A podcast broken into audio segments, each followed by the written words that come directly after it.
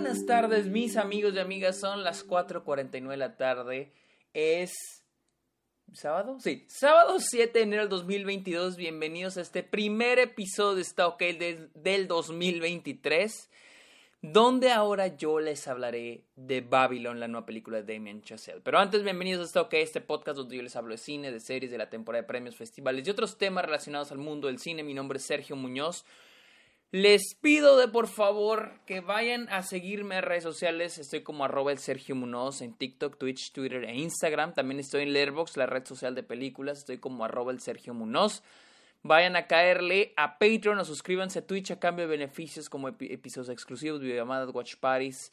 Ustedes pueden recomendar temas de los cuales me quieren escuchar hablar aquí en el podcast. De hecho, ya voy a subir ahorita un episodio sobre la piratería exclusivo para Patreon. Y finalmente, amigos, háganme un favor y vayan a Apple Podcast. No importa si escuchan el podcast en alguna otra plataforma, vayan a Apple Podcast, busquen Está OK y dejen, déjenle una review al podcast. Se los agradecería muchísimo. Ahora lo que vinieron, ahora lo que vinimos, por lo que estamos aquí. Hablemos de Babylon de Damien Chazelle, una de las películas más esperadas por muchos del 2022. Estrenó a finales del año pasado, en Navidad, de hecho se estrenó. Este, dirigida, como les digo, de el director de Whiplash, de La La Land, First Man. Y pues la verdad, ¿cuál era mi perspectiva de la película? Ah, tenía bajas expectativas sobre esta película porque honestamente esos trailers se veían horribles. O sea, la verdad no se me antojaba nada. Pero igual tenía ganas de verla. Tenía ganas de verla y hoy se dio la oportunidad. Babylon está ambientada casi inicios del siglo pasado, los década de los 20 creo, incluso creo un poquito antes, no, sí década de los 20 en Hollywood y sigue la historia de varios personajes que de alguna manera u otra, diferentes maneras, cada uno de diferentes maneras tratan de ser exitosos en Hollywood, en la industria del cine, en este arte que todos amamos, el cine, ¿no? Protagonizada por... Eh, no siento que un protagonista, pero yo puedo decir que Diego Calva, quien interpreta a Manuel o Manny Torres, es el central, es el incluso un espectador, es el espectador principal de la película, porque incluso es el que ve hacia los otros personajes más que nada, es un punto central, podría decirse.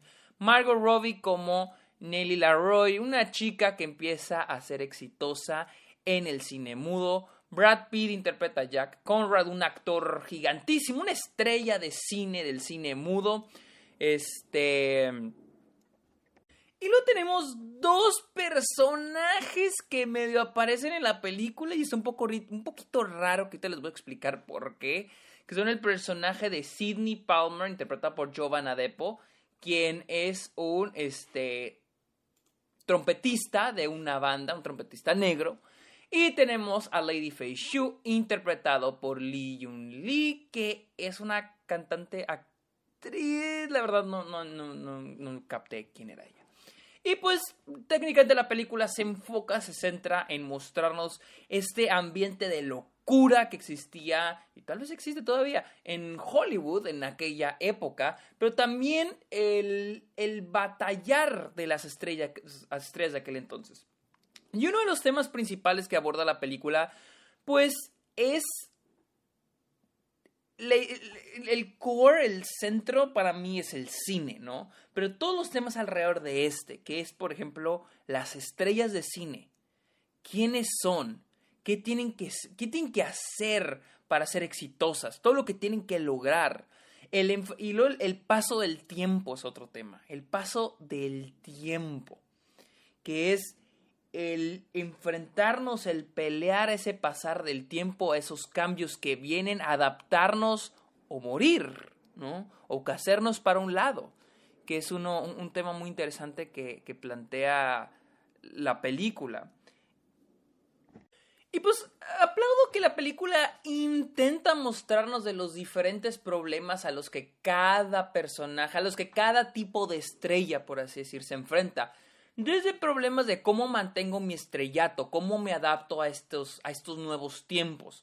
este, el cómo inicio, el cómo me mantengo, el cómo enfrentarme con algo que no está en mis manos, cómo enfrentarme con cosas como el racismo, la homofobia, etcétera, etcétera. Entonces, aplaudo que la película trate de hacer esta variedad de temas a través de los diferentes pues personajes. Aprecio eso de la película.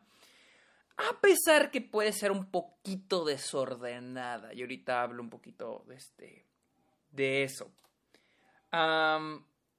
mi, estoy tratando de pensar sobre los temas antes de pasar ya a los, a los problemas narrativos que le hay a la película. Este. Creo. Uno de mis mayores problemas con la película es de que. Bueno, mi cosa es que siento que la película tiene una muy buena historia. Y, y muy buenas historias que contar con cada uno de los personajes. Más que nada con el person con los personajes de Margot Robbie está Nelly, el personaje de Brad Pitt, Jack Conrad y el personaje de Diego Calva. Mi cosa es que la película está tan centrada en contextualizarnos, en ambientarnos, en mira qué caótico, mira qué groseros, mira qué atrevidos, wow, qué locura, qué caótico es todo, todo el tiempo. La película en serio quiere ser esta mostrarnos qué tan edgy, qué, qué tan atrevidos, qué tan exagerado era todo en aquel entonces. No digo que no sea real, pero siento que la película está demasiado concentrado en mostrarnos en la brutalidad que existía en aquel entonces, desde las drogas, el sexo, la violencia, el desmadre. La película está tan enfocada en eso que pierde mucho tiempo en, en o sea, pierde mucho tiempo en eso y deja a veces al lado los personajes. Siento que el personaje de Diego Calva, por ejemplo, el personaje de Diego Calva que en mi opinión es mi, es mi favorito, pero a un punto donde yo dije, este cabrón no está haciendo nada. Es un espectador al igual que nosotros. Solo anda deambulando por un lado u otro y ve de repente el personaje tiene contacto con el personaje de, de, Margot Robbie y a veces contacto con el personaje de Brad Pitt y a veces es otra. Pero en realidad el personaje, el personaje no hace nada hasta la segunda mitad. El personaje de Brad Pitt de repente queda medio abandonado, de repente vuelve, de repente ya no está. Siento que el mayor enfoque está en el personaje Margot Robbie, cuyo personaje es esta chava que quiere empezar en el estrellato y se le da, pero de repente empieza a valer verga todo. Y siento que el personaje Margot Robbie es el que el más sólido en toda la película. Claro que todos los actores aquí hacen lo que pueden con lo que tienen. Diego Calva me parece asombroso. A pesar de que el personaje de Margot Roy se me hace más sólido, la actuación de Diego Calva fue la que más me gustó. Pero su personaje queda también como como a medias. Y es que todos los personajes se quedan a medias. Ahora, ahorita se estarán preguntando, Sergio, ¿qué pasa de los otros dos personajes que, que, que mencionaste? Está Fei Shu y este Sidney pues esos personajes honestamente no sé qué hacen en esta en la película, porque nada más están aquí como para mostrarnos otro lado de la moneda. A pesar de que son como uno, dos, tres, como cinco lados, ¿no? Pero es como por mostrarnos otro ladito de Hollywood. Pero como por... Estos personajes llegan a tener un par de escenas y muy cortas. En serio, cuando aparecen, se siente como que los quieren hacer protagonistas cuando no lo son, cuando no les estás dando la introducción y el desarrollo, de repente aparecen y yo estoy de que, ¿quién eres? O sea, y entiendo, el personaje de Sidney tiene su problema, su momento del, sobre racismo, Lady Feishu tiene su momento sobre la homofobia, pero nomás están para eso, para el mensaje de, así, ah, también hay racismo en Hollywood, o sea, el blackface. O, con el personaje de Fei Shu, de, oh sí, también hay homofobia, pero nomás están para eso y es triste que no estés usando personas, te estés inventando personajes que sirven para dar ese mensajito. Y hay un momento con el personaje de Sidney que es parte de un montaje y yo que, güey, pero es que este personaje, ¿qué hace aquí? Yo pensé que era un personaje de fondo o un personaje, porque hay muchos personajes, hay un chingo de personajes en la película, o sea, de que un vergal. Desde el inicio, con toda la secuencia de la fiesta, hasta el final vamos a ver un chingo de personajes que no solo son extras, o sea, tienen sus momentos. Y yo sentía que el personaje de Sidney o de Fei Shu iban a ser ese tipo de personajes, pero no, como que en ratos les quieren dar, le quieren dar protagonismo y nomás no queda. También siento que la película, este, me, gusta mucho que nos, nos intenta mostrar cómo es el ambiente de un set de producción, porque a pesar de que está ambientado en los 20, créanme que no ha cambiado mucho. Este, claro que las regulaciones, la seguridad, los sindicatos han cambiado muchas cosas. Pero es interesante cómo nos muestra el cómo era antes y que nos deje contrastar el cómo funciona ahora con el cómo era antes. O sea, se me hace interesante que Demian Chazelle haga eso. Pero esta es mi bronca con el tono de la película y es de que intenta muy cabrón, muy cabrón ser graciosa. O sea, en serio, su... Sus intenciones por ser comedia, o sea, se siente hasta a veces forzado. O sea, no le sale y no le sale y no le sale. O sea, hay veces donde se notaba que la película quería ser una broma, un, un gag, un chiste, un punchline en mi sala nadie se reía. Y estaba llena, ¿eh? era un chingo, estaba llena la sala. Pero nadie se reía. O sea, a veces se sentía muy. Se sentía too much. los chistes se sentían demasiado. O sea, en serio los estaban forzando. Creo que a Damien Chazelle la comedia es algo que no le funciona. Whiplash no es una comedia. La La La no es una comedia. First Man se diga. Y esta película al menos yo siento hubiera funcionado mejor como un, como un drama. Y es que muchos la han comparado con el Lobo de Wall Street, pero más que el Lobo de Wall Street, yo siento que es más como Boogie Nights. Y Boogie Nights es una película que sí podríamos decir que es un poco cómica, pero me recuerdo que hace unos años Héctor, Héctor Portillo, mi amigo, una vez había ido al paso, yo todavía vivía en el paso, y él dijo, oigan, vamos a ver una comedia, algo ligero. Y yo me acuerdo que tenía una, había visto hace años la Boogie Nights, y le dije, vamos a ver Boogie Nights, está ligera, es una comedia, está chistosa. Y la puse y dije, esta madre no es una comedia, es un drama. O sea, es un drama y está pesada y es dura. Y o sea, hasta Héctor me dijo, güey, no mames, no es una comedia, es drama. Tiene momentos graciosos, cómicos, pero este es un drama. Y Babylon funcionaría, al menos para mí, mejor si fuera un drama. Porque en serio, en serio intentan ser graciosos. Y es que esa es regla número uno de la comedia. No intentes ser gracioso. O sea, y esta película lo intenta demasiado. No, en serio, muchas veces no funciona. Otra cosa es el, el, el, ¿cómo se el, el pace el tono se siente muy rápido, muy rápido, muy rápido, muy rápido. Todo pasa muy rápido, muy rápido, muy energético. Y a veces funciona de maravilla y a veces no funciona nada. Y afecta en la edición. Hay veces que la edición me parece muy buena y hay veces que no, o sea, no da en el blanco. Y es, y es que a veces siento que las películas, siento yo que las películas a veces no tienen que ser toda la película lenta o toda la película rápida. Debe de haber un balance. Siento que esta película siempre va madre, siempre va madre, siempre va madre, lo que sigue, lo que sigue, lo que sigue, lo que sigue. Y van pasando un chingo de cosas. O sea, y, es que como hay muchos personajes y hay muchas cosas pasando y es muy energética, pasan un chingo de cosas, pero al final yo sentí que no pasó nada. O sea, sentí como que no sentía el desarrollo de las cosas.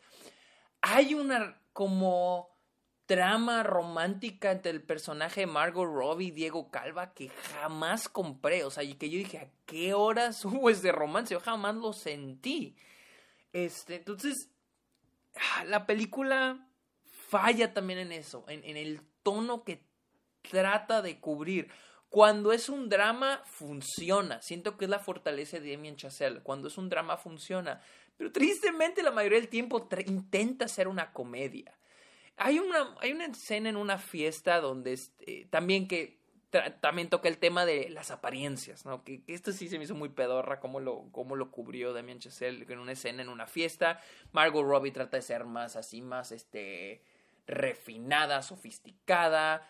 Eh, vemos Diego Calva, dice que él es de España, pero no de México. Tenemos al personaje, también había otro personaje, no recuerdo quién más también que estaba como fingiendo. Ah, el personaje de Sidney que le están diciendo sobre sobre su cultura, o sea, ah, se siente muy, toda la secuencia se siente como muy forzada, una secuencia que se puede quitar, este, y también hay un momento, y ese, en esa misma secuencia Margot Robbie como que se vuelve, no lo quita, pero es que volvemos a lo mismo. Es la película tratando de ser exagerada y loca y caótica. Es too much, ¿me entiendes? es demasiado el pedo y no, no llega, a, a, mí se me hace como demasiado. Y siento que hay mucho que se le puede cortar. La película dura más de tres horas y hay demasiado que se le puede cortar.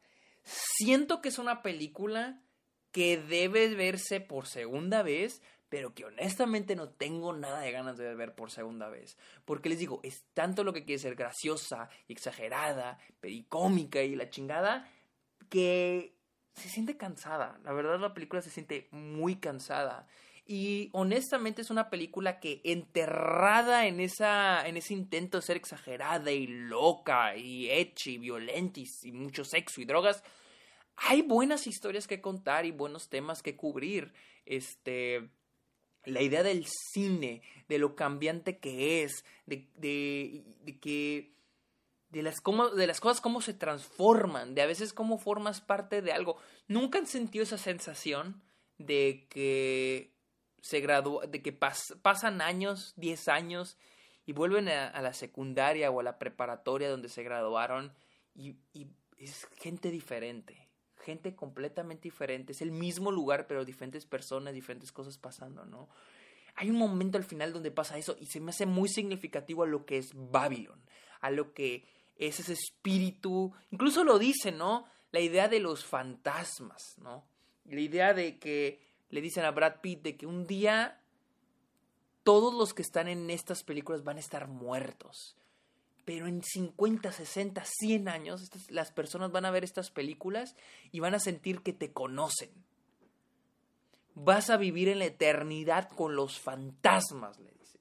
Se me hace muy chingón ese momento, porque, pues vaya, es, un, es esta idea de, de que cómo son cambiantes las cosas, pero el cine queda como este legado y no importa si estamos adelante o atrás de la cámara, el cómo cambian las cosas, cómo somos parte de esta historia, cómo queda plasmado, cómo somos parte de estos lugares, ¿no?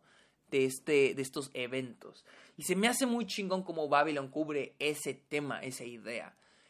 Pero les digo, siento que es una película que está disfrazada de esta, esta, esta película over the top sobre fiestas y drogas así disfrazada y hay que quitarle las capitas para en serio indagar en lo que realmente es.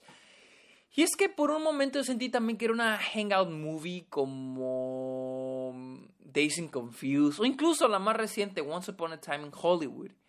Una hangout movie sobre el director hablándonos sobre su amor por los setentas, no, por los sesentas. Y pues no, o sea, sí un poquito de Damien Chazelle hablándonos sobre su amor sobre el cine, más con esa secuencia al final, sobre, sobre el legado que deja cada película, el significado que tienen.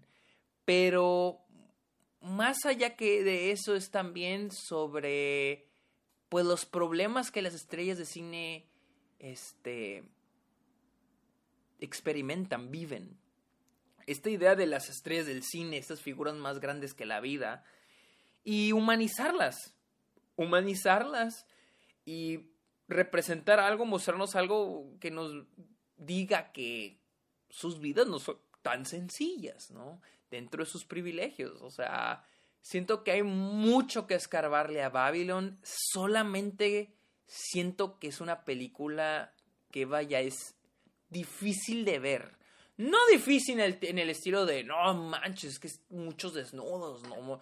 No, es difícil de ver porque es cansada de ver. O sea, imagínate tres horas, a veces repetitivos, a veces el, mismo tono. O sea, todo lo superficial de la película es donde, todo lo que es lo, lo superficial de la película, y es donde siento yo que falla. Pero cuando indagas en lo que Damien Chazelle te quiere hablar, ahí es donde empiezas a, hallarle sentido y empiezas a armar el rompecabezas. Dices, ah, no mames, qué chingón.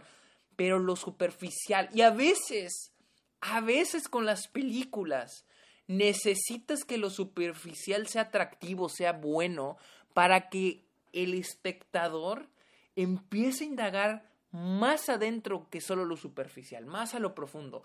Pero si lo superficial queda superficial, si lo superficial es cansado, tosco, aburrido, aparta a la audiencia, pues no vas a querer indagar. Es más, ahorita estoy indagando porque yo mismo haciendo el podcast, yo solito estoy indagando, indagando y digo, ah, no mames, no, estas partes son chidas. Por ejemplo, la secuencia del final se me hace muy chingona no voy a entrar a detalles, no quiero spoilarles, pero se me hace muy chingona por los, incluso los colores.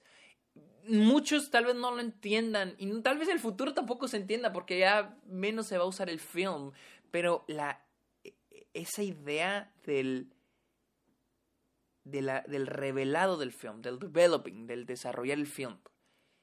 Los colores, el, el rojo, el azul y el verde. ¿Sí? A la hora de revelar una cinta, el revelar la película. Se me hace muy chingón cómo lo maneja en, esa secuencia final este Damien Chazelle y el significado que tienen las películas. Sin embargo, a veces les digo, siento que hay mucho, hay mucho, mucho, mucho, mucho que sacarle a esta película, pero sí se batalla, les digo, sí se batalla, queda muy, muy, muy superficial. Los más, y más los personajes, porque siento que los personajes son muy interesantes, pero como son un chingo y hay un chingo de cosas pasando, quedan también en la superficie, quedan muy en la superficie. Entonces, como dije, es una película que siento que debo ver de nuevo, pero que no tengo nada de ganas de volver a ver. Así. Eh, la, banda sonora de Justin Horwitz, vámonos a lo, a lo, técnico, la banda sonora de Justin Horwitz está buena, eh, se siente muy repetitiva con La La Land. Esa es otra cosa. No sé si también Damien Chazelle quiere hacer un contraste con, con La La Land. La La Land, esta película que nos habla de lo bonito que es Hollywood. Mira el sueño, mira lo bonito. Mientras que Babylon es, mira qué culero es Hollywood, ¿no? Este, no sé si intenta hacer algo así, pero con la música a veces se siente muy copiado. O sea, ni siquiera como que trata de algo contrario, se siente muy similar. Pero está bien la banda sonora. Este, nada, para nada igual que la de First Man, que para mí la banda sonora First Man se me hace espectacular. Este, por comparar con otros trabajos de Justin Horwitz. La fotografía de la película es increíble. A mí me encantó la película, la fotografía. Le hace un gran honor al al cine que intenta representar. Bueno, no tanto el cine que intenta representar, porque es más, el cine que intenta representar es más viejo, pero sí a la idea de Hollywood. Y más porque la película está grabada en cinta, creo que a 35 milímetros. Y pues la verdad le hace una. La, la, la, la, verdad está muy. Este. Está muy bien filmada. Este. Los movimientos de cámara hay muchos, estoy tratándose a 35 milímetros, este, fue grabada en Kodak. Eh, los movimientos de cámara, la película sabe cuándo estar estática, la película sabe cuándo ser... Y es que esta es otra cosa, siento que por mucho que no me encanten las escenas de las fiestas o lo exagerado que son, están muy bien grabadas, la verdad están muy bien filmadas. Los paneos rápidos, este, los pulling, los pull out, siento que está todo muy bien calculado en términos de fotografía. La edición, repito, a veces la edición está muy bien hecha, a veces no me fascina la verdad la edición. Siento que el, eh, no fluye la película como debería este, estar fluyendo. Y las actuaciones, la verdad, son buenas. Diego Calva para mí es el mejor. Margot Robbie también me gusta, pero no me encanta. Diego Calva para mí es el que es el chingón, pero me gustaría que hubiera más de su personaje. Me hubiera gustado que hubiera más, más, más, más del personaje. Pero bueno, amigos, esta fue mi opinión de Babylon, la cual creo que llega en unas semanas a México. Se la recomiendo. Pues sí, miren, la verdad yo nunca, yo nunca les voy a decir no vean una película. Si, les, si se les antoja una película, vayan a ver esa película. Y Babylon, la verdad, está bien. Eh, no me encantó. No es una mala película, pero llego a entender por qué la catalogan como mala. Este, al final del día creo que sí me llega a, sí la llegué a disfrutar, pero sí hubo momentos donde sí la sentí ya tediosa y cansada. Pero bueno, amigos, esta fue mi opinión de Babylon, de Damien Chazelle. Recuerden seguirme en redes sociales como arroba el Sergio Munoz. También el Airbox como Sergio Muñoz Esquer. Perdón, sí, estoy como arroba el Sergio Munoz. Caigan la Patreon, suscríbanse a Twitch y recuerden dejar una review en Apple Podcast. Ah, está ok. Amigos, muchísimas gracias por escuchar este episodio. Está ok. Que tengan muy bonito fin de semana. Bye.